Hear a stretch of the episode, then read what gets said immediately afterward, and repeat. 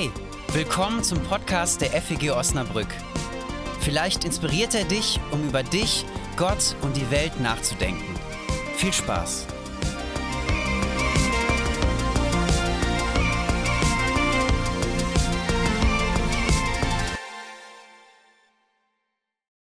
Zu meinem Leben und zu meinem Glauben gehören Zweifel dazu. Natürlich auch Selbstzweifel. Es hat nicht nur was mit meinem Glauben zu tun, sondern auch mit Zweifeln an mir. Und es gibt so unterschiedliche Arten von Zweifel. Also zum Beispiel Zweifel ähm, im Glauben an bestimmten Positionen, an bestimmten theologischen Positionen, die ich mal geglaubt habe, ähm, von denen ich mich aber mehr und mehr distanziere. Neue Erkenntnisse kommen hinzu. Ich verändere mich, ich verändere mein Weltbild. Manche von euch kennen das sicher auch. Im Zuge des Erwachsenwerdens beschäftigen wir uns mit verschiedenen Sachen und wir bezweifeln die Dinge, die wir bisher so geglaubt haben. Ich weiß nur noch, als ich das erste Mal von zu Hause ausgezogen bin, dann beschäftigt man sich natürlich mit dem, was habe ich so von meinen Eltern mitbekommen, an Werten, an Normen, an Weltbildern. Und ich habe angefangen, das zu bezweifeln. Manches habe ich gerne übernommen, auch bewusst übernommen nach der Reflexion darüber. Und manches habe ich auch äh, über Bord geworfen. Und so ist es auch in meinem Glauben. Ich habe mich mit Personen unterhalten, die so intensiv zweifeln, die mir sagen, ich kann nicht mehr glauben. Ich möchte gerne glauben, weil ich weiß, dass mich das trägt, tragen würde, dass mich das hält. Aber irgendwie kann ich es nicht mehr. Das können intellektuelle Sachen sein, die man irgendwie nicht mehr so richtig ähm, übereinander kriegt. Das können negative Erfahrungen mit Kirche sein, mit Menschen aus Kirche. Das können, kann, können Schicksalsschläge im eigenen Leben sein. Menschen, die sagen, ich möchte gerne glauben, aber ich kann es nicht. Ich, ich zweifle nur noch. Wir haben im Vorfeld auch in dieser Woche wieder eine Umfrage gemacht. Ähm, ich habe, haben insgesamt elf Personen mitgemacht. Ähm, und da gab es eine Grafik, Zweifel gehören zu meinem Glauben dazu. Da haben elf von elf Leuten gesagt, ja. Also die Grafik hatte nur eine Farbe, es war ein Tortendiagramm. Ja, Zweifel gehören zu meinem Glauben dazu. Interessant fand ich, zehn von elf Leuten haben gesagt, bei der Frage, woran man so zweifelt, ich zweifle an mir. Das war die ähm, Antwort, die am häufigsten genannt wurde. Und vielleicht gibt es manchmal auch so einen Zusammenhang zwischen Selbstzweifel und auch Zweifeln an Gott. Ich lese euch mal ein paar Zitate vor, die ich in dieser Umfrage gelesen habe. Weil Zweifel für mich immer auch Fortschritt bedeuten. Wer nicht zweifelt, bleibt meiner Meinung nach stehen. Ich glaube, Zweifel gehören zu meinem Glauben dazu. Es gibt Zweifel an mir, an meinem Leben als Christ, aber nicht an Gott. Ohne Zweifel wäre mein Glaube eine gefährliche Ideologie. Ohne Zweifel wäre Glauben Wissen. Wir sehen Gott nicht und er spricht nicht direkt mit uns. Ich denke, dass Zweifel zu jedem gesunden, mündigen Glauben dazugehören. Doch wenn der Zweifel lange überwiegt, ist es auch sehr kräftezehrend. Ich habe in der Vorbereitung für heute gemerkt, dass ich es gar nicht so einfach finde, eine Predigt vorzubereiten und zu sagen, okay, das, sind so, das ist so die Checkliste, die können wir abarbeiten, das können wir tun. Oder wir schlagen die Bibel auf und finden diese und diese Antworten, um Zweifel irgendwie vernünftig einzuordnen oder sogar aus dem Weg zu räumen. Ich habe mich in dieser Woche irgendwie besonders schwer getan mit der Vorbereitung und habe mich dann dazu entschieden, so verschiedene Sachen gesammelt, worüber ich so sprechen könnte. Habe mich dann entschieden, heute mit euch ähm, drei sehr verschiedene Zugänge zu diesem Thema Zweifel zu nehmen. Und vielleicht ähm, spricht dich einer dieser Zugänge mehr an als der andere, aber helfen dir, helfen uns vielleicht dabei, mit Zweifeln in unserem Leben umzugehen. Der erste Zugang. Der erste Zugang ist ein Bild, wie wir Glaube und Zweifel verstehen könnten. Glaube und Zweifel könnten zusammenhängen wie Licht und Schatten. Wenn Glaube an Gott das Licht ist, ist der Zweifel oder auch der Unglaube sein Schatten. Sein ständiger Begleiter. Rein physikalisch, wenn es Licht gibt, gibt es immer auch Schatten, sobald Licht irgendwo gegenstrahlt. Die zweite Seite der Medaille. Wenn wir sagen, Glaube, ähm, zum Zweifel gehört Glaube dazu, ähm, dann ist das vielleicht ein Bild, wie wir das so ein bisschen verstehen können und einordnen können, was das denn eigentlich heißt. Weil manchmal, ehrlich gesagt, ich sage es auch oft, zu meinem Glauben gehören Zweifel dazu, aber was das dann so richtig bedeutet, weiß ich auch irgendwie nicht so richtig, eben weil es auch unterschiedliche Typen von Zweifeln gibt.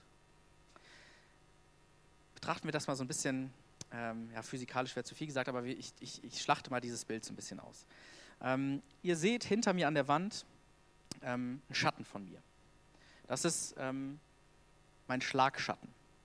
Also ich werde jetzt hier angeleuchtet. Eigentlich habe ich eine Taschenlampe mitgebracht, aber es funktioniert nicht so richtig. Wir machen das jetzt mal mit dem Bühnenlicht so. Also ich werde angeleuchtet. Ich bin hier vorne hell. Dahinter ist mein Schlagschatten. Es gibt so einen Raum dazwischen, der irgendwie auch dunkel ist sozusagen. Und es gibt meine Schattenseite. Im Bild gesprochen, das, was mich anleuchtet, ist Gott, das Licht. Und das, was ihr jetzt vorne hier seht, das Helle, das ist mein Glaube. Was ihr nicht seht, was im Dunkeln bleibt, in Anführungszeichen, ist meine Schattenseite. The dark side of the moon. Das, was wir nicht sehen können oder wo es vielleicht manchmal so schwer ist und so unangenehm ist, hinzuschauen. Das, was verborgen bleibt. Physikalisch gesehen ist es ja so, das Bild hinkt, weil wenn ich jetzt von allen vier Seiten angestrahlt werde, dann habe ich effektiv keine Schattenseite. Aber wir stellen uns vor, hinter mir ist es dunkel, ich werde von vorne angestrahlt und mein Rücken ist die Schattenseite. Das ist eine Facette, die oft im Dunkeln bleibt. Und mein Eindruck ist, dass es bei uns auch Leute gibt, die dankbar sind, dass wir uns auch mit den Schattenseiten des Glaubens auseinandersetzen. Es gibt keinen Glauben ohne diese Rückseite, ohne diesen Zweifel und auch ohne den Unglauben. Manchmal ist es dunkel. Wenn ich angestrahlt werde, ist es trotzdem, je nach Perspektive, manchmal dunkel.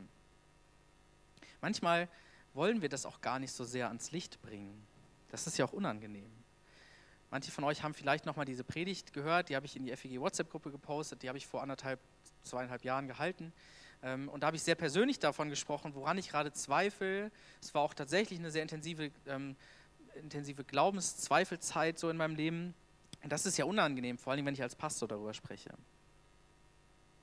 Auch zu merken, irgendwie kann ich manchmal nicht so richtig oder nicht so feste oder nicht so intensiv glauben, wie ich mir das vielleicht wünschen würde. Oder es fällt mir schwer. Oder eben, wie ich eben schon gesagt habe, Leute sagen, ich kann irgendwie nicht mehr so richtig glauben. Das ist die Schattenseite, die da ist. Und ich finde, das wahrzunehmen, dem auch ein bisschen Raum zu geben, das kann schon erlösend sein. Die Schattenseite zu entdecken nimmt zunächst einfach mal wahr, dass das da ist, dass Zweifel da sind und dass das unauflöslich irgendwie auch zu dem Phänomen Glauben dazugehört. Wenn ich angestrahlt werde, dann gibt es eine Schattenseite. Und dann gibt es in diesem Bild den Schlagschatten, also das, die Projektion, die hinter mir an die Wand geworfen wird. Das ist das, was ein angeleuchteter Gegenstand auf seinen Hintergrund wirft. Hier haben wir es dem Bild nach mit all dem äh, zu tun, was mein Glaube auch durch meinen Zweifel bewirkt. Eine Art dunkles Abbild von mir. Die Fragen, die auftauchen, wenn ich mich ehrlich meinem Glauben zuwende, die Antworten, die ich vielleicht gar nicht mehr oder gar nicht habe. In der Umfrage kam auch sehr viel ähm, der Gedanke oder die Frage, wie kann Gott all das Leid in der Welt zulassen? Wie kann, können wir an einen liebenden Gott glauben, wenn ich all das sehe, was hier um uns herum passiert? Das könnte ähm, dieser Schlagschatten sein. Die Erkenntnis, dass manches in unserem Leben auch nur so schemenhaft erkennbar ist. Also hinter mir an der Wand seht ihr eine Projektion, die schemenhaft von mir ist und es ist sozusagen ein Abbild, ein schemenhaftes Abbild von mir. Und dieser Schlagschatten an der Wand steht dafür, dass wir Gott immer nur als Projektion durch uns sehen. Wir können Gott ja nicht einfach anfassen. Wir können ihn nicht greifen. Das Licht, was mich strahlt, rein physikalisch kann ich das messen und so, aber das Licht, das kann ich erstmal nicht anfassen, nicht greifen. Ich sehe dann die Projektion. Der Schlagschatten macht uns bewusst, ähm, dass unsere Herzen und unser Verstand begrenzt sind. Wir sind nicht Gott und wir können Gott immer nur als Projektion sehen. Und dann gibt es noch eine dritte Art von Schatten. Also es gibt die ähm, Schattenseite, den Schlagschatten. Und die dritte Art von Schatten, den, den entdeckt man jetzt hier nicht so, so sehr. Ähm, wir stellen uns mal ein anderes Setting vor. Ihr seid in der Wüste und es ist heiß und ihr seht einen Baum und ihr ähm, bergt euch in dem Schatten des Baumes. Da entsteht ein dunkler Raum durch ähm, den Schatten, der geworfen wird. Es ist der Raum zwischen der, ähm, dem Angestrahlten und dem Schlagschatten.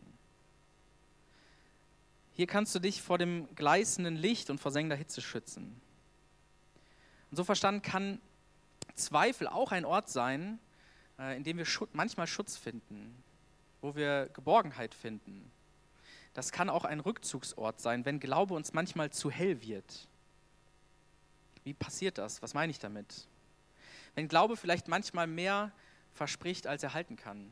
Wenn wir wie ich das eben angedeutet habe, ähm, vielleicht auch mal Tradition oder Gedanken über Bord werfen, weil wir merken, mein Leben, ähm, in meinem Leben hält das nicht äh, stand. Also ich kann nicht so vollmündige Antworten geben, wie ich das vielleicht mal getan habe. Wenn der Glaube in all seinen Strahlen die Dunkelheit des Lebens aus dem Blick verliert. Es ist ja nicht alles nur ähm, die angestrahlte Seite, es gibt eben auch die Schattenseiten im Leben. Wenn ich an den Anforderungen, die der Glaube auch an uns stellt und die das Leben an uns stellt, ähm, wenn, ich, wenn ich die vielleicht verstecken möchte, weil ich merke, ich kann denen nicht standhalten. So verstanden können Glauben und Zweifel ein Spiel von Licht und Schatten sein. Sie gehören irgendwie zusammen und klar ist auch, Glauben macht mein persönliches Leben heller. Ähm, durch meinen Glauben an Jesus Christus finde ich Hoffnung, finde ich Halt. Aber die Zweifel in diesem Bild verdeutlichen mir, dass es dennoch irgendwie auch dunkle Ecken gibt. Und so können Zweifel vielleicht auch was Heilsames haben, weil sie uns manchmal von dem Druck befreien können, alles muss immer schön hell sein, alles muss angestrahlt sein, alles muss glänzen, alles muss glitzern, alles muss irgendwie leuchten. So ist es weder im Glauben und so ist es nicht im Leben. Wir werfen, ob wir das wollen oder nicht, immer einen Schatten. Ich finde, das hat was Befreiendes, was Entlastendes. Auch unsere Gegenüber, ihr, wir alle zusammen, ähm, wir sind Schattenwesen. Uns gibt es nie als Heilige, als Perfekte. Nicht deine Partnerin, nicht dein Date, nicht deine Schwester, nicht dein Vater, nicht deine Kommilitonen. Wir sind alle irgendwie so gesehen Schattenwesen, die diese dunklen Ecken haben. Das ist mein erster Zugang. Und ich habe dieses Bild des Licht und des Schattens ähm, geklaut. Das gebe ich offen und ehrlich zu. Ähm, von einem Freund von mir, der ein Buch geschrieben hat. Im Jahr 2020 ähm, war die Jahreslosung Ich glaube, hilf meinem Unglauben. Und ähm, er wollte so ein Statement von mir zu diesem Buch für die Werbung. Und da habe ich das gelesen und gedacht, das passt perfekt für heute. Ähm, das Buch ist von Sebastian Rink, erscheint im Frühjahr und heißt Glaube, Unglaube. Also wenn es auf dem Markt ist, kauft es euch gerne.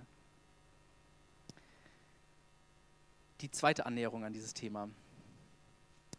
Jetzt stelle ich euch sozusagen weniger bildhaft, mehr theologisch ähm, einen Gedanken vor, den ein Theologe, Paul Tillich hieß er, Anfang des 20. Jahrhunderts entwickelt hat. Er hat einen Aufsatz geschrieben, äh, und diesen Aufsatz werde ich jetzt nicht erklären, ich werde so ein bisschen die Quintessenz vorstellen. Äh, und dieser Aufsatz heißt Rechtfertigung des Zweiflers.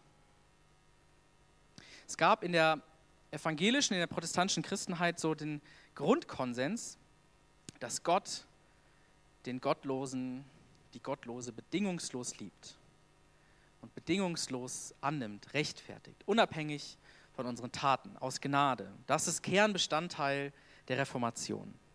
Bedingungslos geliebt zu sein. Auch ich rede in meinen Predigten hier in der Gemeinde oft darüber. Aber es stellt sich ja heutzutage irgendwie die Frage, wie kann ich das überhaupt glauben, wenn ich grundsätzlich daran zweifle, ob es Gott überhaupt gibt? Also wie soll ich an einen liebenden, an einen gnädigen, an einen rechtfertigen Gott glauben, wenn ich mich schwer damit tue, ob es Gott überhaupt gibt. Und heute ist es ja so, wir wissen viel mehr als noch die Reformatoren über die Entstehung, den historischen Hintergrund der Bibel, wissen, wie menschliche Einflüsse auf diese Texte gewachsen sind, wie diese Texte zusammengekommen sind. Und heute kommen viel leichter, meiner Meinung nach, Zweifel daran hoch, auch an der Zuverlässigkeit dessen. An der Bibel, aber nicht zuletzt auch an Gott. Einerseits bleibt dieser Gedanke an einen liebenden, an einen gnädigen Gott, der fasziniert. Und andererseits sind die Hürden daran zu glauben nicht gerade kleiner geworden. Anders gesagt, Zweifel sind heute in unserer Gesellschaft äh, alltäglich. Also Zweifel gehören ähm, zu unserem Alltag dazu. Alle von uns, die irgendwie in der Schule, in der Ausbildung oder im Studium mal wissenschaftlich gearbeitet haben, ähm, wissen, dass sozusagen methodische Zweifel zur, zum Arbeiten dazugehören. Wir sind kritische Geister, die unterscheiden möchten, die nachfragen möchten, die auf der Suche nach Wahrheit sind, nach dem, was wahr ist, was trägt.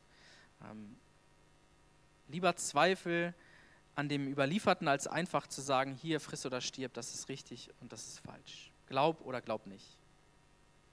Jetzt ist der Gedanke, was, wenn wir diese alte Botschaft der Rechtfertigung ähm, so formulieren, dass wir mit diesen Zweifeln gerechtfertigt sind.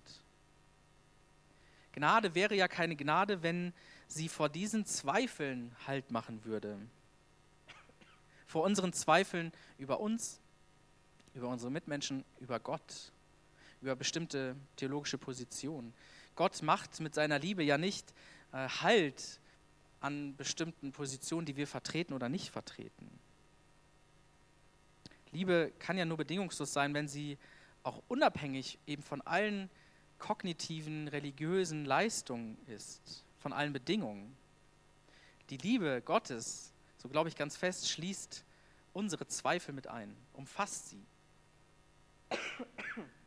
In unserem ersten Bild gesprochen, Gott, Gott hat uns ja so geschaffen, dass wir mit unserem Glauben, unserem Verstand eine Schattenseite haben. Ich trinke einen Schluck Wasser. Janina ist super aufmerksam.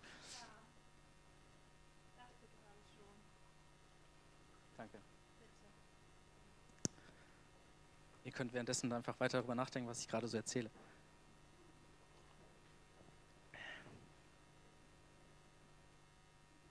Genau, nutzt die Zeit einfach nochmal, um euch umzusetzen, um euch einfach zu schütteln, ein bisschen zu lockern. Gott schafft uns als Wesen, die eine Schattenseite haben. Schafft uns nicht als Engelwesen. Vielleicht haben Engel, ich weiß es nicht genau, aber vielleicht haben Engel keine Schatten. Es kann im Glauben ja auch nicht darum gehen, dass wir bestimmte äh, geistige Leistung erbringen müssen, um angenommen zu sein.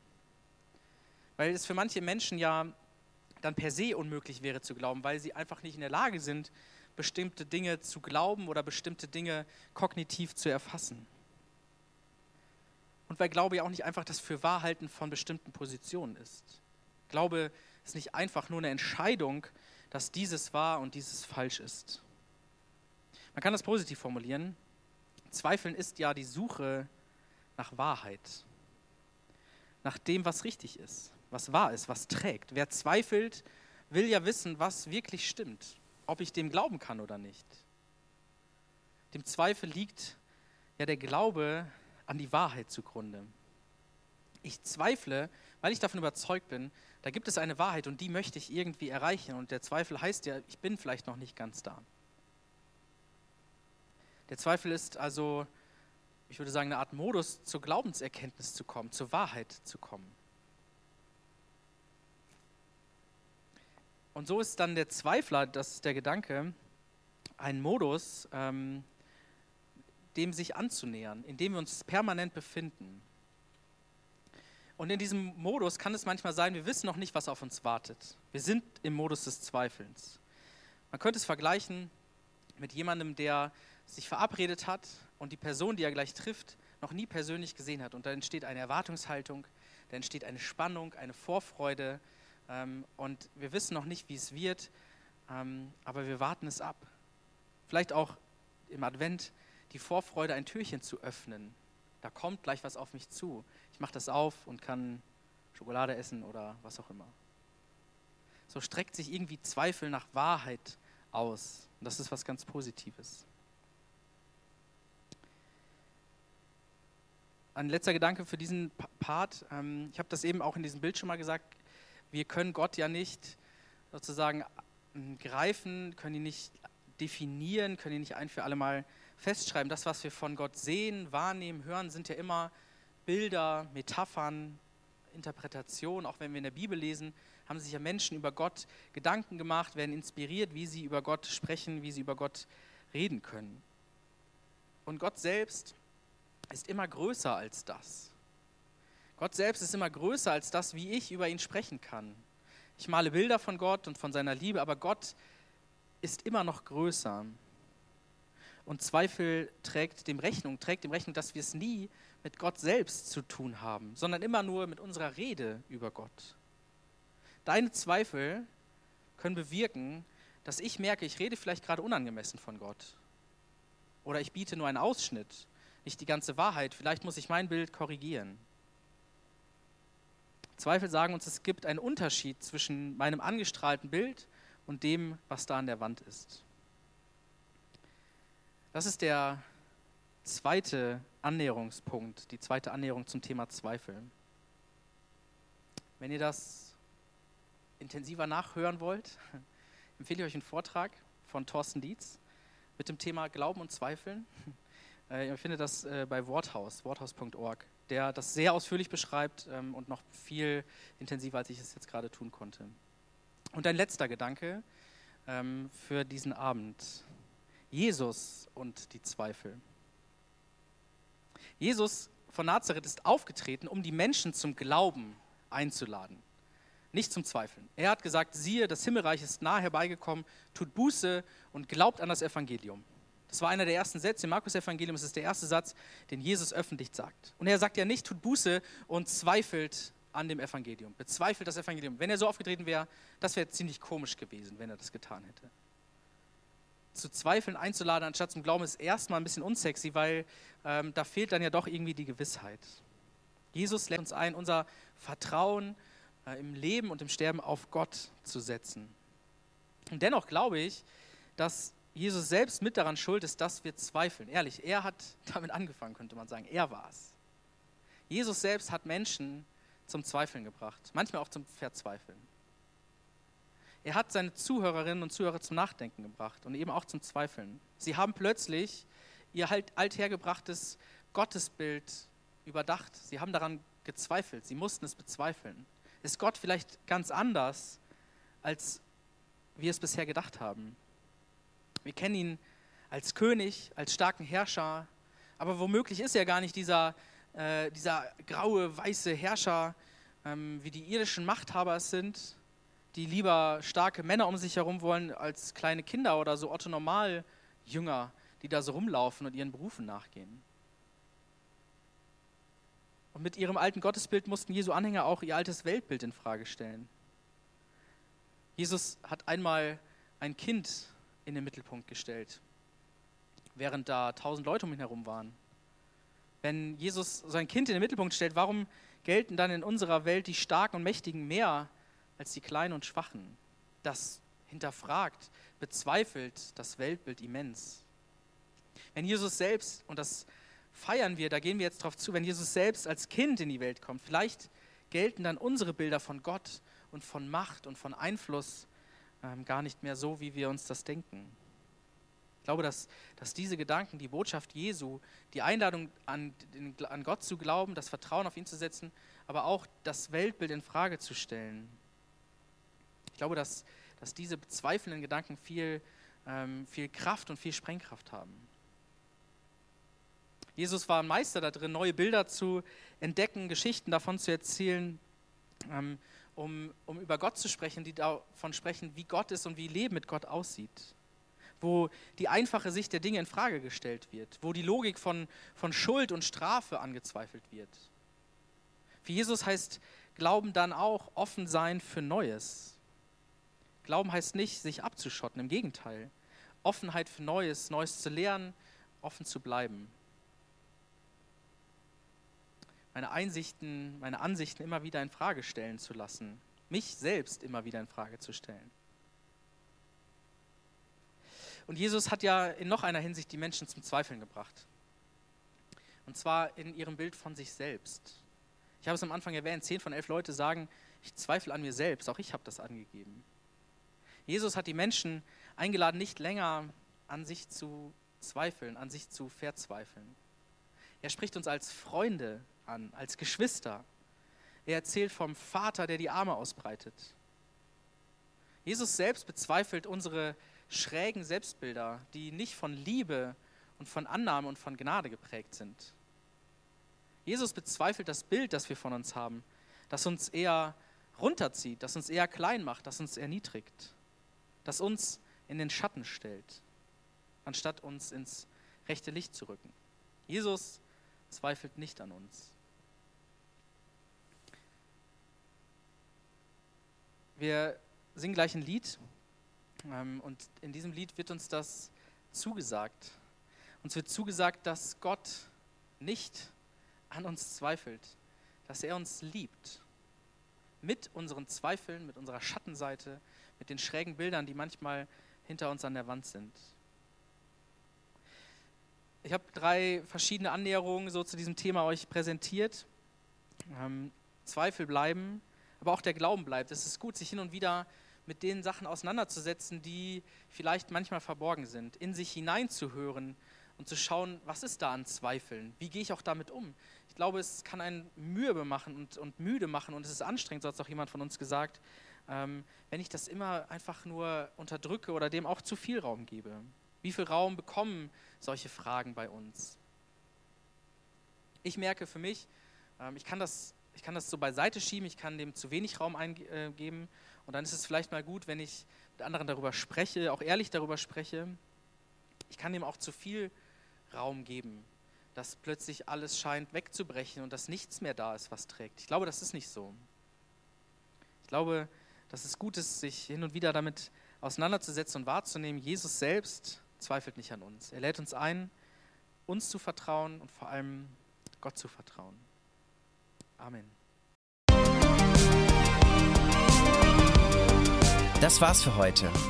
Wenn du mehr über uns erfahren möchtest, wer wir sind und was wir machen, schau doch mal auf feg-osnabrück.de. Da wir uns ausschließlich durch Spenden finanzieren, wäre es auch richtig cool, wenn du uns unterstützen würdest. Alle Infos dazu findest du auch auf der Homepage. Na dann, bis zum nächsten Mal.